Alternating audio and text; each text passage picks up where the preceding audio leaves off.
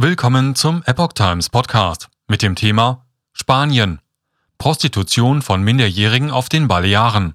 Vorwürfe an Behörden. Ein Artikel von Reinhard Werner vom 20. April 2022. Drohen die Balearen zu einem zweiten Thailand zu werden, wenn es um den Sextourismus geht? Eine Fact-Find-Mission des Petitionsausschusses im EU-Parlament wirft örtlichen Behörden Versagen im Kampf gegen die Prostitution von Minderjährigen vor. Mit einem alarmierenden Befund ist eine Fact-Finding-Gruppe des Petitionsausschusses des Europäischen Parlaments von ihrer Informationsreise von den spanischen Balearen zurückgekommen. Im Zusammenhang mit ihren Erhebungen über die Betreuung Minderjähriger in staatlicher Obhut haben die Parlamentarier Anhaltspunkte für eine Explosion der Fälle von Prostitution unter Minderjährigen auf der Inselgruppe vorgefunden. Staatliche Hoheitsträger hätten auf die Entwicklung relativ teilnahmslos reagiert. Regionalregierung der Balearen unternimmt wenig. Wie der European Conservative schreibt, rechnen die acht EU-Abgeordneten, dass es etwa drei Monate dauern werde, bis man einen Detailbericht vorlegen könne. Erste Erkenntnisse haben die Initiatoren José Luis Sánchez Saliquet und Marisol Vincenz, die mit der Aktivistin Carmen Cordon eine Petition beim Europäischen Parlament einreichten, in einem Briefing zusammengefasst. Die Ausschussmitglieder sprachen vor Ort mit Müttern betroffener Kinder und Journalisten, die mit entsprechenden Berichten an die Öffentlichkeit gegangen waren. Einhellig warfen diese der sozialistischen Regionalregierung und dem Sozialdienst IMAS vor, die betroffenen jungen Frauen vernachlässigt zu haben, trotz wortgewaltiger feministischer Rhetorik in den Wahlkampfzeiten und einem Jahresetat in Höhe von etwa 200 Millionen Euro. Wo Eltern greifbar gewesen wären, seien diese nicht über die Vorfälle oder Gefahren in Kenntnis gesetzt worden.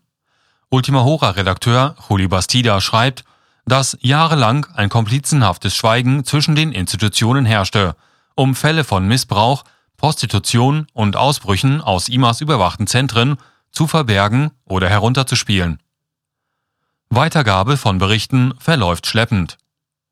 Bereits 2019 berichteten Zeitungen, dass minderjährige Flüchtlingskinder aus Marokko, die in IMAs Einrichtungen saßen, für sexuelle Dienstleistungen angeworben wurden und in Fällen, in denen sie wieder ins Heim zurückgekommen und die Betreuer informiert hätten oder behandelnde Ärzte dies taten, keine Meldungen gemacht wurden. Sozialarbeiter, denen Fälle von Zwangsprostitution unter ihren Anvertrauten bekannt werden, müssen zunächst einen internen Bericht an ihre Vorgesetzten bei IMAS erstatten.